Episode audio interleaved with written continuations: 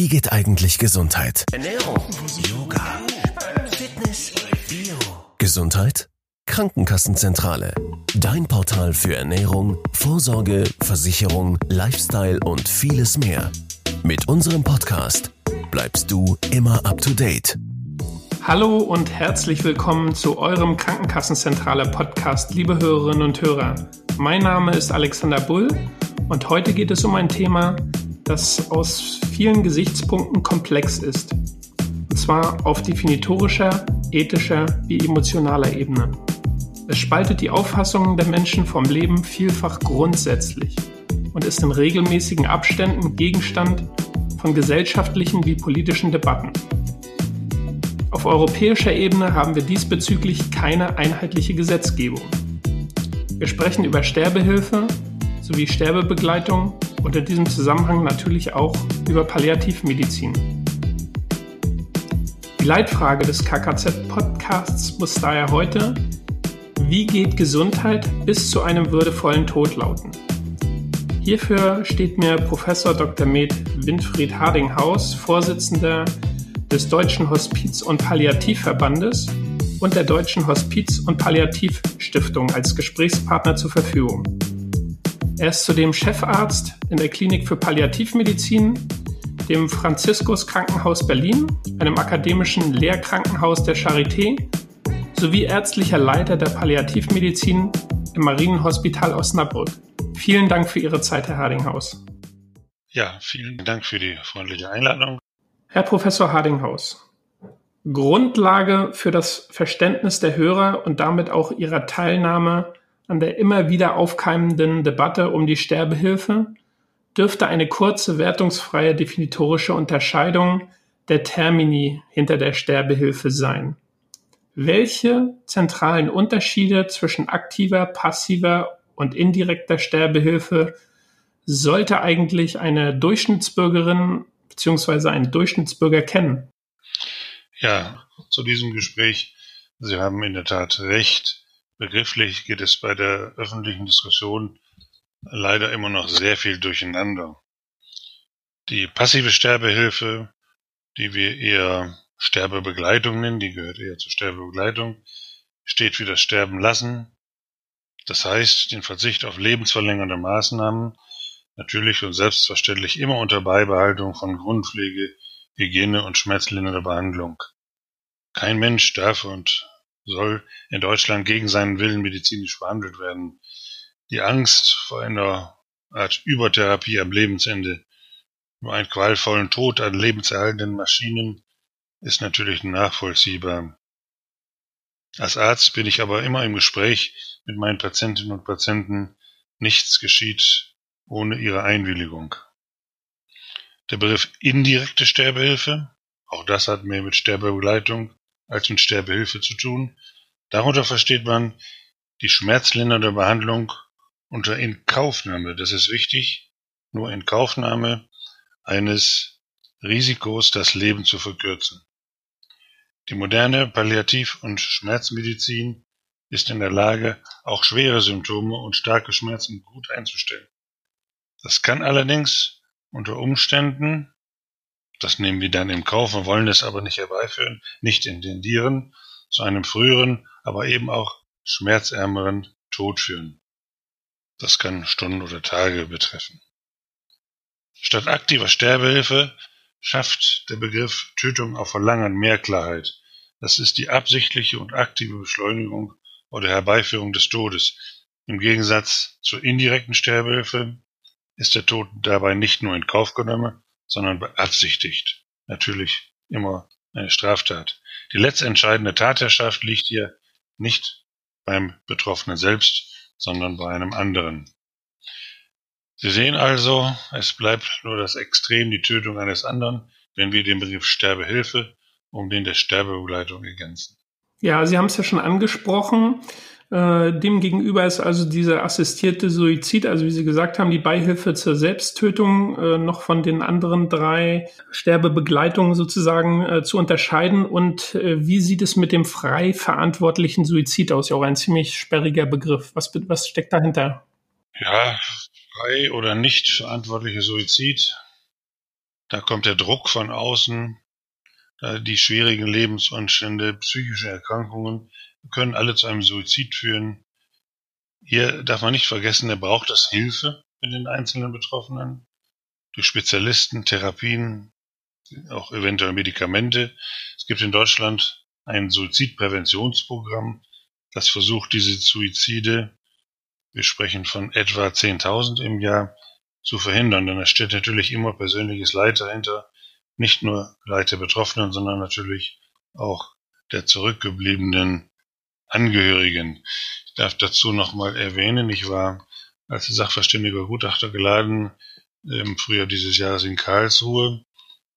Und da, da fragte der Verfassungsrichter, erinnere mich, einen psychiatrischen Gutachter von diesen 10.000 Suiziden, wie viel glauben Sie, sind dabei wirklich völlig frei verantwortlich?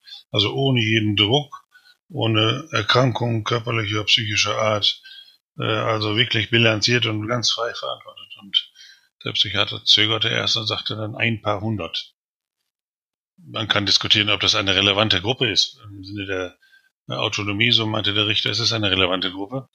Äh, aber es sind doch erstaunlich wenig. Es sind also viele Einflüsse von außen und von innen andere Einflüsse mit im Spiel, wenn wir vom Suizid sprechen. Und dann gibt es den Begriff assistierter Suizid. Den nennen wir auch Beihilfe zum Suizid. Das ist also die Hilfe zur Selbsttötung, zum Beispiel durch Beschaffung und Bereitstellung des tödlichen Medikamentes.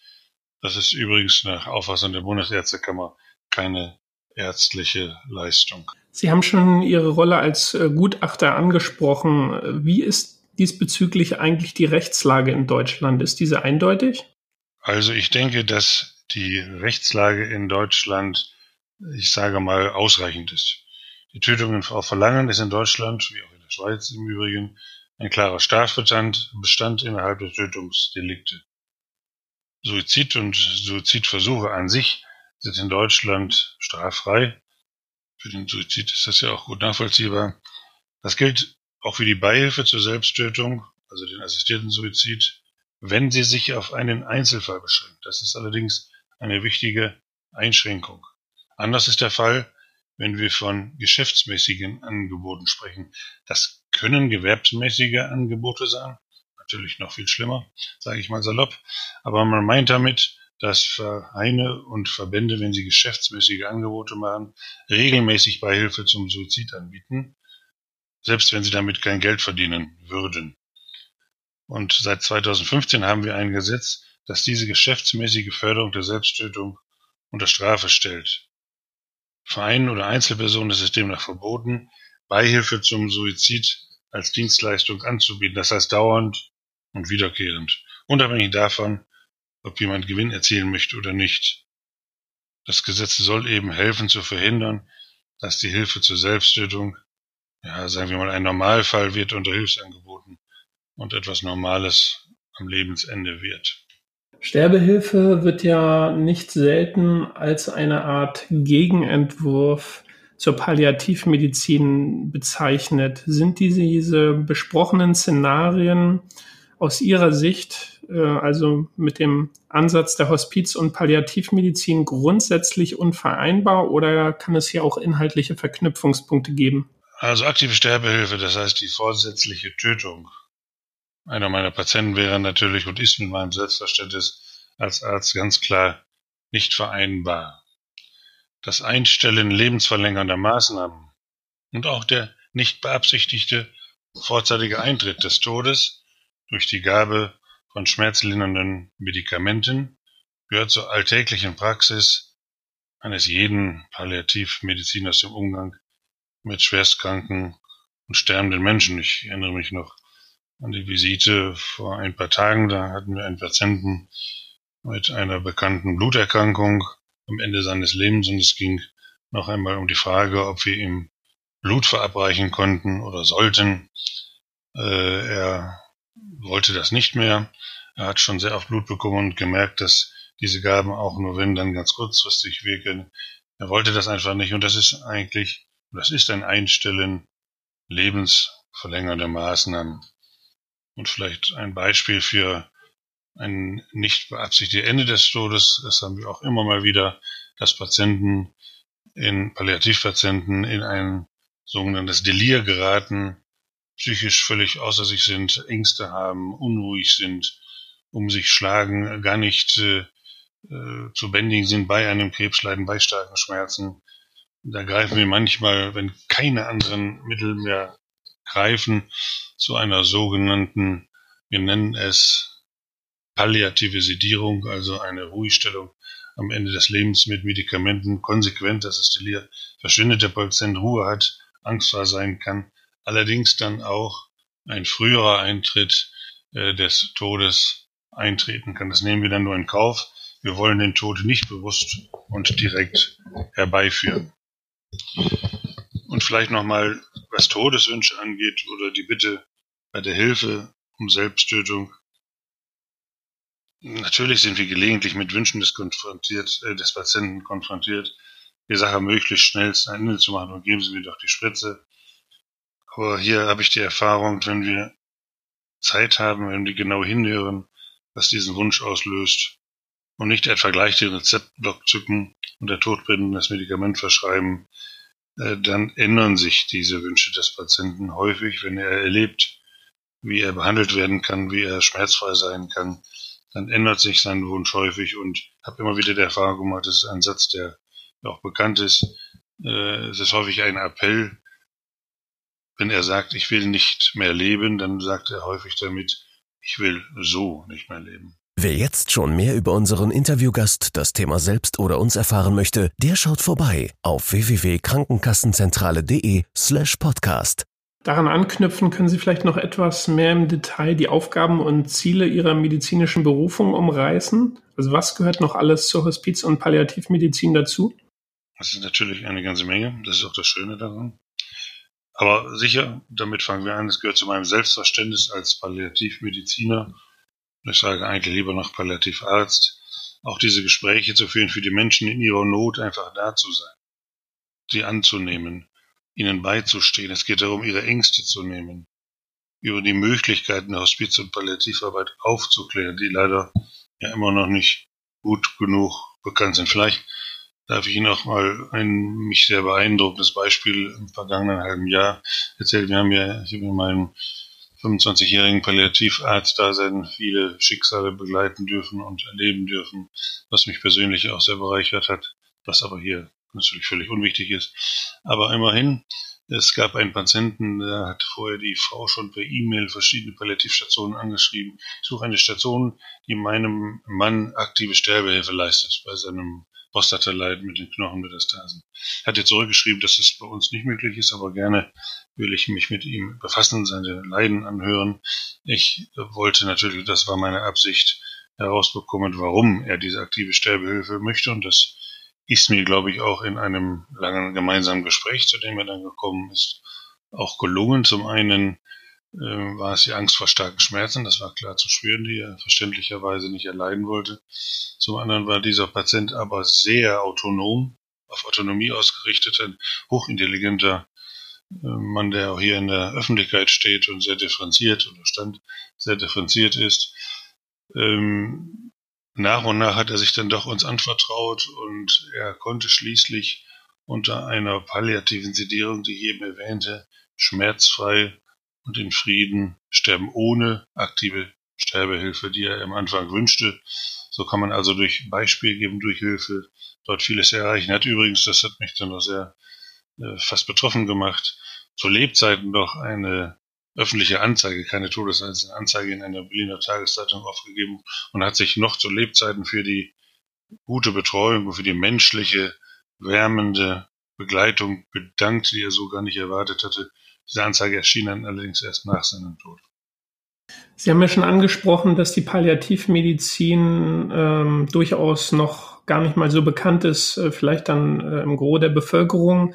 Vielleicht passt ja auch Folgendes dazu. Ähm, Im Juli 2019 ist eine Umfrage des Meinungsforschungsinstituts YouGov zum Thema Sterbehilfe veröffentlicht worden. Bereits im April hat es eine vergleichbare Befragung gegeben.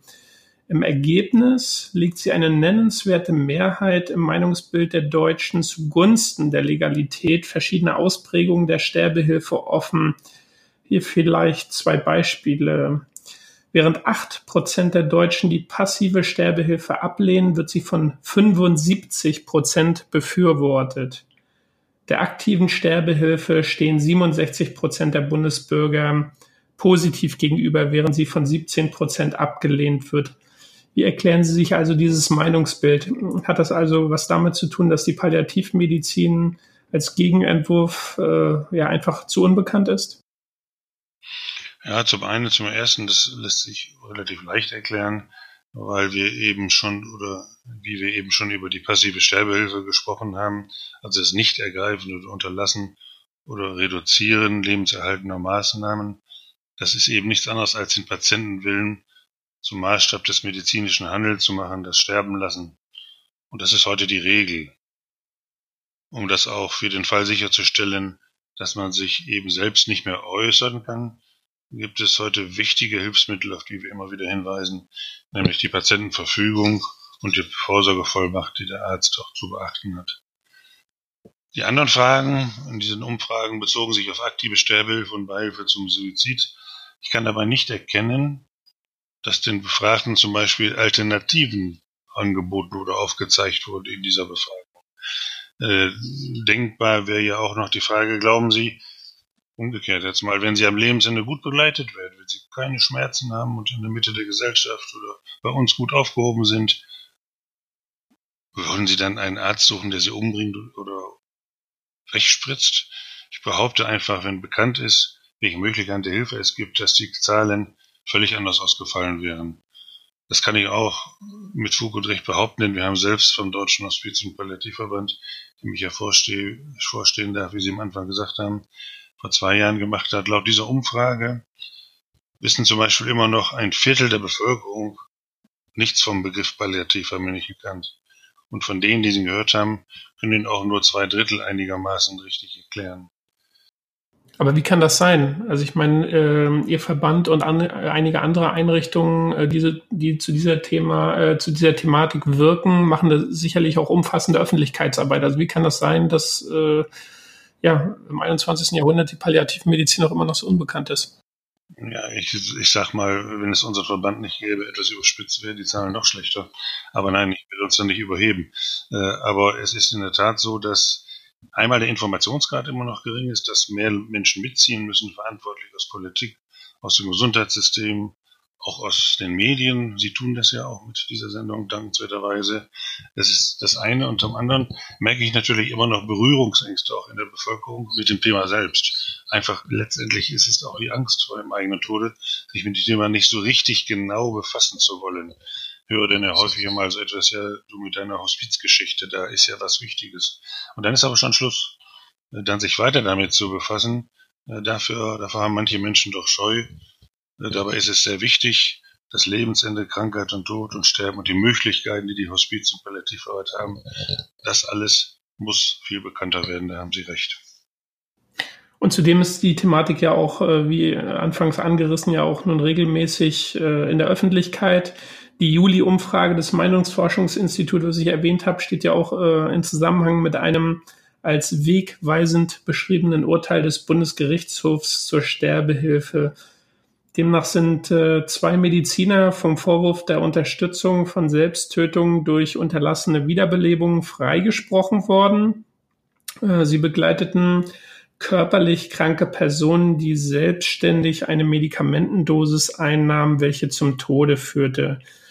Demzufolge haben also Ärzte nicht die Verpflichtung bei Patienten, die einen Selbsttötungsversuch unternommen haben, entgegen deren Willen lebensrettende Maßnahmen einzuleiten. Welche Position nehmen Sie, nimmt der Deutsche Hospiz- und Palliativverband zu diesem Urteil und einem vorherigen von 2017 ein? Hier darf ich vielleicht noch mal kurz hinzufügen, äh, für die Hörerinnen und Hörer, ähm, denen das andere Gerichtsurteil ähm, nicht ganz bekannt ist. Ganz kurz, im zweitgenannten Fall hat das Leipziger Bundesverwaltungsgericht 2017 geurteilt, einer unheilbar kranken Person dürfe seitens des Staates nicht der Betäubungsmittelzugang für einen Suizid versagt werden, sofern es sich hierbei um einen extremen Einzelfall handle. Jetzt aber zu Ihrer Position. Also zum ersten Fall würde ich noch ergänzen, das wird in den Kommentierungen oft übersehen. Äh, es ist für mich nicht nur wichtig und entscheidend, ob die Ärzte hätten Wiederbelebungen durchführen müssen oder nicht müssen, sondern sie haben ja ihren Patienten vorher Medikamente äh, gegeben zur Selbsttötung. Und das würde ich zum Beispiel nicht als meine palliativmedizinische Aufgabe der Begleitung sehen, meinen Patienten mit Medikamenten zu versorgen, damit sie sich suizidieren können. Ich würde es immer noch auf anderen Wegen versuchen, ihnen zu helfen. Und es ist mir auch immer bisher gelungen, das vorweg. Dann aber zum ersten Fall als Arzt und eben als Vorsitzender des DHPV ist es eine Selbstverständlichkeit, das Selbstbestimmungsrecht des Patienten zu beachten. Das geht doch in einer, ein wichtiges Prinzip in der gesamten Hospizarbeit. Patienten mit einer lebenslimitierenden Erkrankung nicht allein zu lassen mit ihren Suizidwünschen. Aber es entspricht eben auch nicht meinem der Stelle als Arzt und im Übrigen auch nicht der Hospizarbeit bei der Durchführung eines Bilanzsuizides Unterstützung zu geben. Der Fall zeigt auch nochmal, wie wichtig es ist, jeden einzelnen Menschen in seinem einzelnen Leid ernst zu nehmen und gleichzeitig wirksame Suizidprävention anzunehmen. Und zum Urteil des Leipziger Bundesverwaltungsgerichtes, die baut auch, beruht auch im Einzelfall. Da gibt es vielleicht zwei Dinge grundsätzlich zu beachten. Zum einen hätte der Fall oder die Entwicklung gar nicht so verlaufen müssen, wie es gewesen ist, denn man hätte ja, wir haben ja eben genügend drüber gesprochen, passive Sterbehilfe anwenden können und die Beatmung, unter der die Patientin stand, einfach abbrechen können. Dann wäre das auch zu einer Lösung gekommen, hätte keines Giftes äh, bedurft. Andererseits äh, ist zu beachten, dass wir bei kranken, verletzlichen Menschen entscheiden, in wichtige Dinge, äh, wichtige Dinge entscheiden, ihn vorzubereiten, auf den Tod ihn begleiten zu können. Und es ist nicht logisch, so wie das Gericht urteilt, dass keine ausreichenden palliativmedizinischen ähm, Hilfsmaßnahmen zur Verfügung stehen. Wenn das nämlich so ist, müssen wir umgekehrt dafür sorgen, dass die palliativmedizinische Versorgung verbessert wird und überall gleichermaßen zur Verfügung steht. Ich wiederhole mich da gerne. Hilfe für schwerstkranke und sterbende Menschen bedeutet, ihre Ängste und daraus resultierende Todeswünsche ernst zu nehmen, aber Alternativen aufzuzeigen und sie auch anzubieten, damit diese Entwicklungen einfach nicht nötig sind. Und dann sind auch die Giftgaben am Ende des Lebens nicht nötig. Dennoch gibt es ja immer wieder äh, Menschen, die dann sagen, äh, bezüglich der Palliativmedizin, gerade mit Blick auf den Willen äh, der Menschen, dass zwischen Anspruch auf Autonomie und dem Sterben mit Würde auf der einen Seite und dem Versagen des ausdrücklichen Wunsches von Schwerstkranken nach dem Tod auf der anderen Seite irgendwo möglicherweise ein Widerspruch besteht. Ähm, vielleicht gibt es ja auch Menschen, die ja viele Möglichkeiten sozusagen der Palliativmedizin schon versucht haben auszuschöpfen und sind dann doch zu diesem Schluss gekommen.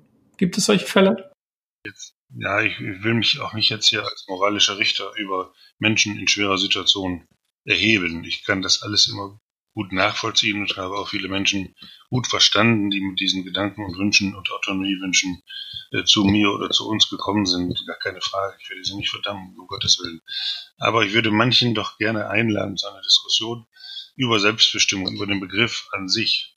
Ich glaube nämlich nicht, dass Selbstbestimmung heißt, sich bis zum Ende seiner Tage, na sagen wir mal, äh, den Hintern selbst abputzen zu können, nicht auf die Hilfe und Unterstützung angewiesen zu sein, ich glaube wirklich, sich helfen zu lassen, so habe ich es immer wieder erlebt, heißt nicht Autonomie aufzugeben. Das ist nicht würdelos, wenn man geholfen wird.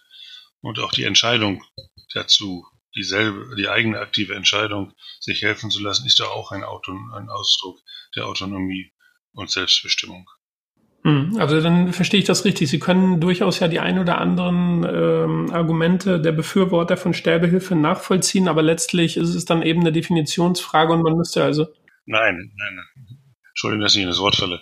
Äh, ich kann nicht die Argumente der Befürworter von Sterbehilfe nachvollziehen.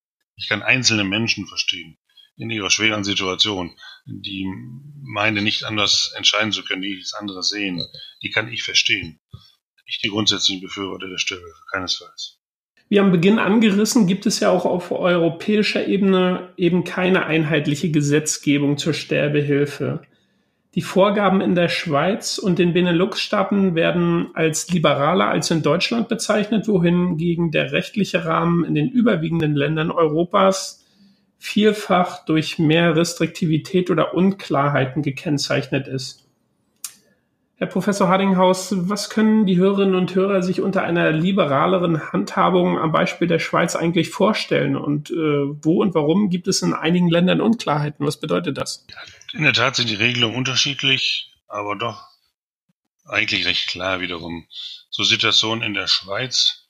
Auch hier ist die Beihilfe zum Suizid nur dann nicht strafbar, wenn keine selbstsüchtigen Beweggründe vorliegen, so heißt es weiter ist es allerdings nicht definiert, was wiederum dazu führt, dass eine ganze Reihe von Sterbehilfevereinen in der Schweiz praktizieren.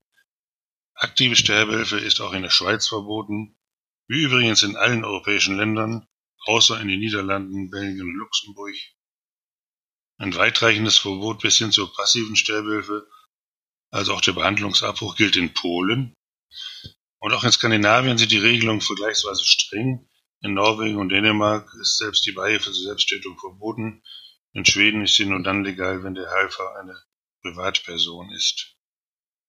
Also ist dann, sind dann Polen und, äh, und die skandinavischen Länder auf der einen Seite, in Anführungsstrichen, die Extreme und Niederlande, Belgien und Luxemburg, die Sie erwähnt haben, irgendwo die anderen, ja? Also kann man das so bezeichnen?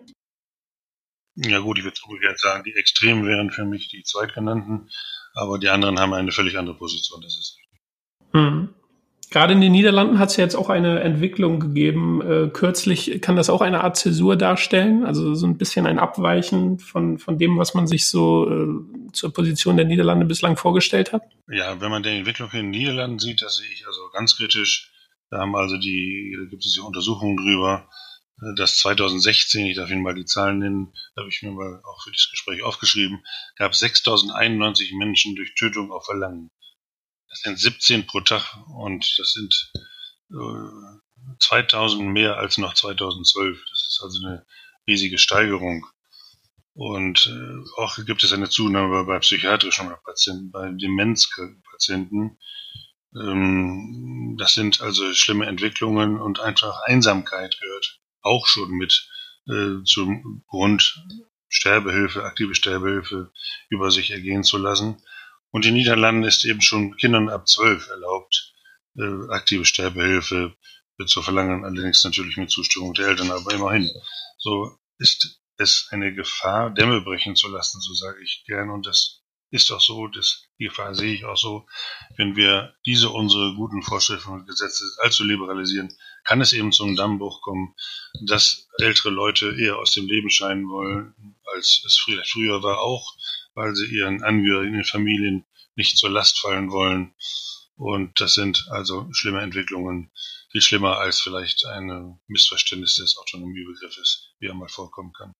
Insgesamt gibt es ja also dann schon noch den einen oder anderen Unterschied zwischen den äh, Ländern. Sie haben sie angerissen.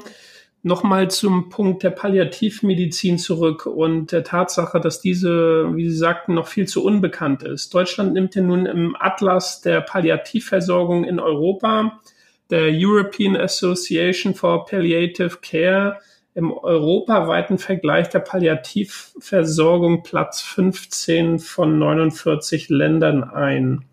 Ja, ich finde es natürlich erst schon mal bemerkenswert, dass man so eine kategorische Einordnung bei so Lebens wichtigen Fragen vornimmt. Ähm, aber trotzdem es ist ja auch eine eindeutige Schieflage, ganz einfach. Deswegen, weil für Deutschland die Zahlen der vielen ambulanten Hospizdienste, die wir Gott sei Dank haben, einfach nicht einberechnet wurden. Wir haben etwa 1500 ambulante Hospizdienste, die überwiegend ehrenamtlich arbeiten. Das ist eine ganz wichtige, äh, ein ganz wichtiger Faktor in der Hospiz- und Palliativversorgung. Und wären die mit dazugezählt worden, wären wir sicher in Richtung Spitzengruppe gekommen, da bin ich ganz sicher.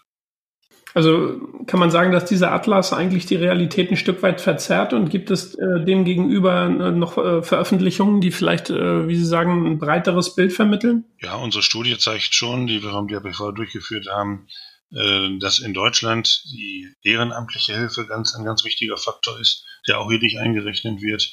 Die ambulanten Hospizdienste wichtige Hilfsfaktoren sind und äh, da stehen wir sicher besser da im Vergleich ganz eindeutig. Eine Besonderheit in Deutschland ist ja eben auch, dass Palliativmedizin seit dem Jahr 2009 an den Universitäten als Pflicht-, Lehr- und Prüfungsfach gilt. Darüber hinaus konnten 2010 durch die Konsentierung der Charta zur Betreuung schwerstkranker und sterbender Menschen in Deutschland konkrete Handlungsempfehlungen für nationale Strategien herausgearbeitet werden. Herr Hardinghaus, was hat sich eigentlich seither getan? Das ist ja nun schon eine Weile her. Gerade wenn man äh, ehrenamtliche Helferinnen und Helfer, die Sie ja schon angesprochen haben, äh, ja, berücksichtigt, auch bei Kinderhospizangeboten etwa. Ja gut, das ist ja so, dass in Deutschland etwa seit Mitte der 80er Jahre es ein Engagement von zahlreichen Menschen gibt, die die ersten Hospizinitiativen in Deutschland gründeten, ohne gesetzliche Rahmenbedingungen, ohne finanzielle Förderung und einfach für Schwerstkranke und Sterbende und ihren Angehörigen da waren, die eben auch keine Lobby bis dahin hatten. Zehn Jahre später, also haben wir schon Mitte der 90er Jahre eine bessere Situation, hatten wir etwa 450 ambulante Hospizdienste in Deutschland, die sich jetzt bis heute äh, gut verdreifacht haben. Auch die Zahl der stationären Einrichtungen hat deutlich zugenommen. Hatten wir beispielsweise 1996 nur knapp 30 Palliativstationen. In Deutschland sind es heute 330. Bei den stationären Hospizen verfügen wir heute über 250 stationäre Hospize, 17 speziell dafür für Kinder. Und dann nicht zu vergessen, seit 2007 haben wir in Deutschland die sogenannte spezialisierte ambulante Palliativversorgung. Sie kennen vielleicht die Abkürzung SAPV. Äh, danach hat jeder das Recht dazu, am Ende des Lebens sollte die Indikation bestehen, von einem speziellen Team betreut zu werden aus Medizin und Pflege und vielleicht auch noch den Sozialdienst oder anderen Berufsgruppen, nämlich zu Hause, möglichst zu Hause. Davon verfügen wir in Deutschland rund 300 bis 330 Teams, die die Menschen zu Hause versorgen können. Natürlich ist es nicht immer möglich, zu Hause zu sterben, aber zumindest ist es eine große Hilfe. Und äh, ja, was geht dem sozusagen voraus? Also muss man das beantragen oder, oder was bedeutet das für die Menschen, die äh, das gerne in Anspruch nehmen würden später einmal? Also das kann verordnet werden, ganz und das muss verordnet werden, auch vom Hausarzt. Das ist eine ganz normale Abrechnungsziffer gibt es dafür und es wird auch von den Kassen übernommen. Es ist ganz wichtig, überhaupt ist in Deutschland ja wenig bekannt, dass alle Möglichkeiten der Hospiz- und Palliativversorgung kostenfrei sind für die Betroffenen. Bei der Umfrage des DHBV wussten nur 18 Prozent der Befragten, dass die Behandlung in einem stationären Hospiz zum Beispiel kostenfrei ist. Viele meinen immer noch, selbst beitragen zu müssen. Das ist nicht der Fall. Das ist also auch ein, ein, großer, ein großer Vorteil, auch in der Finanzierung auch. Äh, da darf ich auch die, auch die Kassen loben, dass sie dort gut mitziehen, auch in unseren Gesprächen die wir dann geführt haben über diese Verhandlungen, über diese Vertragsverhandlungen, dass es eigentlich immer in den letzten Jahren zu einem guten und positiven Konsens gekommen ist. Genau, darauf wollte ich auch ähm, dann so gleich Bezug nehmen. Das ist natürlich auch für die Hörerinnen und Hörer ähm, entsprechend wichtig, was äh, man dann eigentlich von den Krankenkassen sonst noch für Unterstützung äh, erhalten kann. Also abgesehen von dem, was Sie jetzt schon äh, ausgeführt haben, was, was gibt's noch und ähm, gibt da vielleicht auch spezielle Ansprechpartner bei den Krankenkassen? Äh, wie verhält sich das? Erstmal sind die Kassen oder die Kostenträger, sagen wir vornehm, äh, ja immer gerne bereit, Auskunft zu geben, wo gibt es was. Es gibt äh, bei einzelnen Krankenkassen Hospizlotsen beispielsweise, wo man schnell nachfragen kann, äh, wo gibt es in meiner Nähe Hilfsmöglichkeiten, wo gibt es äh, einen SRPV-Dienst, haben wir eben gesprochen, was es ist, wo gibt es ein stationäres Hospiz, wo gibt es ein Krankenhaus, die sind auch meistens aktualisiert, das ist auch ganz wichtig. Oder wo gibt es Hausärzte, die sich besonders äh, mit der Palliativmedizin befassen. Das ist auch ein wichtiger Faktor, den wir nicht übersehen sollten. Die Hausärzte sind im Allgemeinen die ersten Ansprechpartner, die auch das Vertrauen der Patienten haben. Und dann sind eben die Möglichkeiten, die das Hospiz- und Palliativgesetz 2015 geschaffen hat, dass eben eine bessere stationäre Hospizversorgung stattfindet, bessere Einrichtungen gibt, dass es mehr Geld gibt für stationäre Hospize beispielsweise. Ganz wichtig. Und dann kommen andere Dinge hinzu, wie die Förderung von ambulanten Hospizdiensten, die mit Pflegeheimen und Krankenhäusern kooperieren können. Pflegeheime sind sogar verpflichtet, Kooperationsverträge mit ambulanten Hospizdiensten einzugehen. Die können in den Pflegeheimen und Krankenhäusern mithelfen, sogar vor Ort mithelfen, unterstützen. Ich erlebe das hier im Franziskus Krankenhaus auf unserer Palliativstation in wohltuender Weise. Das sind ehrenamtliche Helfer von der, vom Union Hilfswerk. Die kommen, die kommen schon einmal die Woche mit zu einer Besprechung, beziehungsweise die Koordinatorin, sie können nicht alle kommen, und bespricht Patienten und geht zu den Patienten hin und ordnet schon ehrenamtliche Helfer Einzelpatienten zu, die sie dann, sollten sie entlassen werden, und immerhin die Hälfte der Patienten aus dem Krankenhaus kann wieder entlassen werden, dann auch zu Hause weiter betreut werden können. Also gibt es ein ganzes Netzwerk inzwischen in der Versorgung. Und ich darf sagen, keiner bei uns in Deutschland und Gott sei Dank auch in anderen Ländern muss befürchten, einsam und qualvoll zu sterben, wie es von Medien gern immer mal überzogen dargestellt wird. Und ich darf nochmal im Speziellen ergänzen, was auch meine Erfahrung ist. Keiner muss bei uns mit Schmerzen sterben. Wir können wirklich jedem, aber auch jedem helfen. Dennoch, welche Antworten muss die Palliativ- und Hospizmedizin noch in der Zukunft finden? Zum Beispiel eben auch auf Grundlage von Synergien zu anderen Ländern auf europäischer oder gar weltweiter Ebene. Haben Sie vielleicht das ein oder andere Beispiel, äh, wovon Deutschland praktisch lernen kann? Wir sind ja dabei, ein weiterer Netzwerker zu bilden, auch auf europäischer Ebene. Äh, wir sind selbst in Deutschland auch Mitglied der European Association for Palliative Care, ERPC abgekürzt. Dort gibt es gemeinsame Treffen, Austausche, wissenschaftlicher Austausch. Das ist heute auch wichtig, dass auch die Wissenschaft und Forschung nicht zu kurz kommt. Also gibt es also dort Fortschritte, die durch Netzwerke, durch Netzwerkbildung äh, entstehen. Und das ist sicher äh, auf europäischer und sogar weltweiter Ebene wichtig, dass es dort Synergien gibt. Mhm. Gibt es denn da ein, ein Beispiel, was Sie sagen, ähm, wo Sie sagen, da ähm, muss Deutschland hin im Hinblick auf die Palliativversorgung, egal jetzt ob äh, auf europäischer oder auf weltweiter Ebene? Also wo haben wir noch Defizite praktisch? Ja, das Defizit kann man höchstens allgemein nochmal oder sollte man allgemein nochmal formulieren. Ähm, dass für uns es gilt, dass für jeden Menschen an jedem Wohnort, unabhängig von seiner Herkunft und unabhängig von seinen finanziellen Mitteln, ausreichende Hospiz- und Palliativhilfe möglich sein muss. Und da gibt es natürlich in der Fläche immer noch einzelne Lücken, die es gilt zu verbessern. Aber wir sind auf gutem Wege. Abschließend äh, würde ich mit Ihnen gern noch einen kleinen Exkurs Richtung Sterbekultur unternehmen, Herr Professor Hardinghaus. Äh, indirekt haben Sie auch schon so ein bisschen darauf angesprochen.